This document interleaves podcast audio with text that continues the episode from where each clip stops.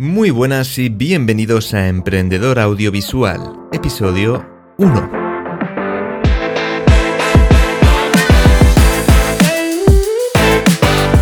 Hola, ¿qué tal? Iván Otero al micrófono y esto es Emprendedor Audiovisual, el podcast. En este podcast hablamos sobre todo lo relacionado con el emprendimiento, la creación de contenido audiovisual y video marketing. No te olvides de visitar emprendedoraudiovisual.com donde encontrarás una lista de los episodios del podcast con información ampliada y mucho material extra próximamente. En este episodio vamos a hablar de la importancia de adaptarse, de renovarse, de formarse constantemente. Y es que estamos en un mundo en constante evolución. Cada vez, bueno, más que nunca, ya vemos cómo es el progreso hoy en día, que ni siquiera somos capaces de adaptarnos biológicamente a esta tecnología y a cómo avanza todo, cómo avanza toda la, tecnología y cómo evoluciona todo. Es que ni siquiera somos, eh, no hay más que ver, por ejemplo, los adolescentes que acaban prácticamente adictos a estos estímulos de las redes sociales, porque al final todo esto conecta con nuestras, eh, nuestras cuestiones, nuestros aspectos más primarios de nuestro cerebro y nos hace, pues evidentemente, que estemos ahí enganchados. Es lo que buscan eh, en las redes sociales, buscan eso, ¿no? Buscan que pasemos cuanto más tiempo posible mejor y para eso, pues siempre modifican sus algoritmos y usan todo este tipo de estrategias para que veamos más y más y más y más contenido y pasemos el, más, el máximo tiempo posible.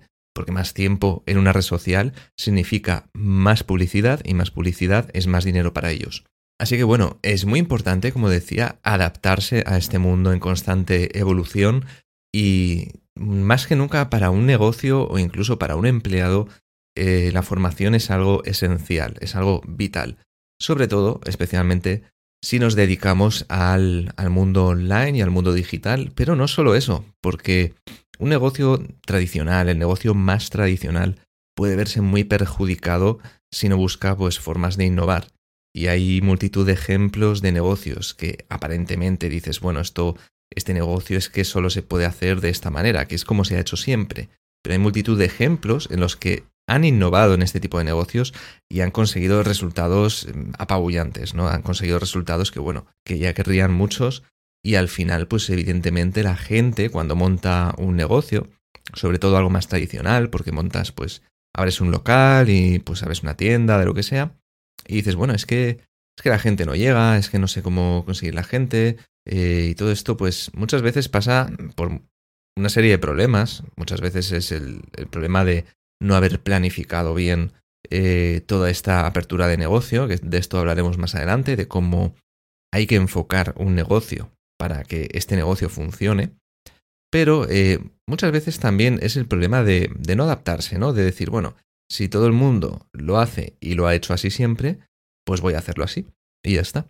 Y a veces, pues si le damos un poco al coco e intentamos pensar un poco más allá, se nos pueden ocurrir formas muy útiles de llegar a más clientes. Por ejemplo, hace poco escuché un caso de, una tienda de, útiles del día a día, alimentos, de, en fin, este, este tipo de tiendas que tiene un poco de todo.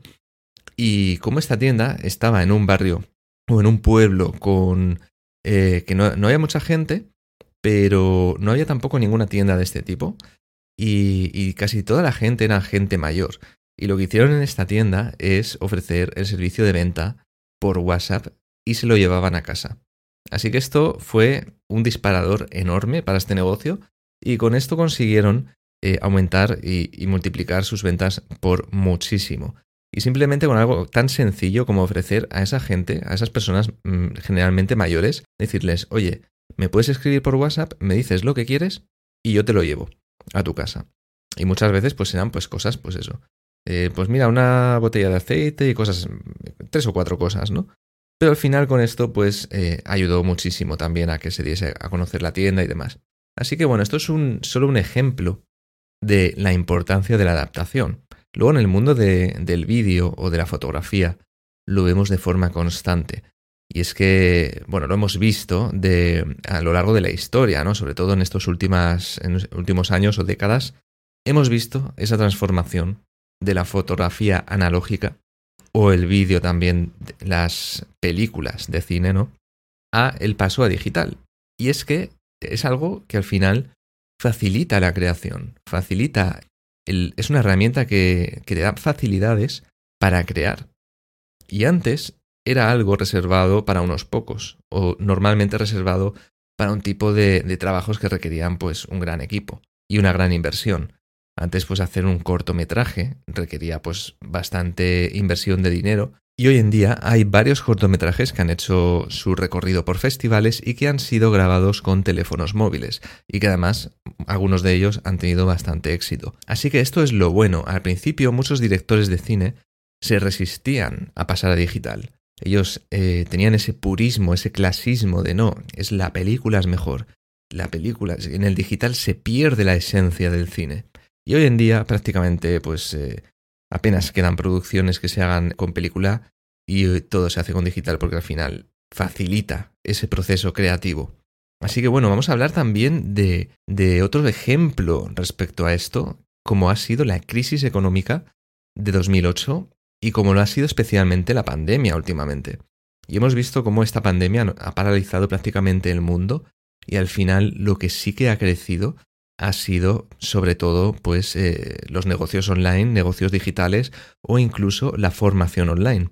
Y es que claro, la gente al estar en su casa encerrados dice, bueno, pues voy a aprovechar para hacer un curso de algo. Y ahí es donde el sector de la formación online, por ejemplo, ha crecido muchísimo. Y yo tengo, de hecho, una anécdota, un ejemplo muy bueno con respecto a esto. Y es que yo, antes de la pandemia, pues me dedicaba sobre todo principalmente a hacer vídeos para empresas y vídeos de eventos. Y justo antes de la pandemia, iba a sacar un producto enfocado a hostelería, ya que es uno de los principales sectores de la zona de donde yo vivo. Y fíjate lo que pasó, que efectivamente la hostelería pues cerró por completo y además se vio muy afectada económicamente, con lo cual un producto de hostelería pues no hubo peor momento, ¿no? Así que qué mejor momento es ese para reenfocar las cosas y decir, ok, ¿cómo puedo adaptar? ¿Cómo puedo, qué puedo hacer? ¿Qué puedo ofrecer ahora? Así que esto es algo muy importante, ¿no? Adaptarse al, a los momentos y a la evolución, porque si no, pues seguramente tu negocio termine muriendo, salvo que tengas suerte y la cosa continúe, pero bueno, es algo muy importante estar ahí siempre informándose y intentando innovar y buscando nuevas formas de llegar a la gente y de diversificar, de sacar nuevos productos.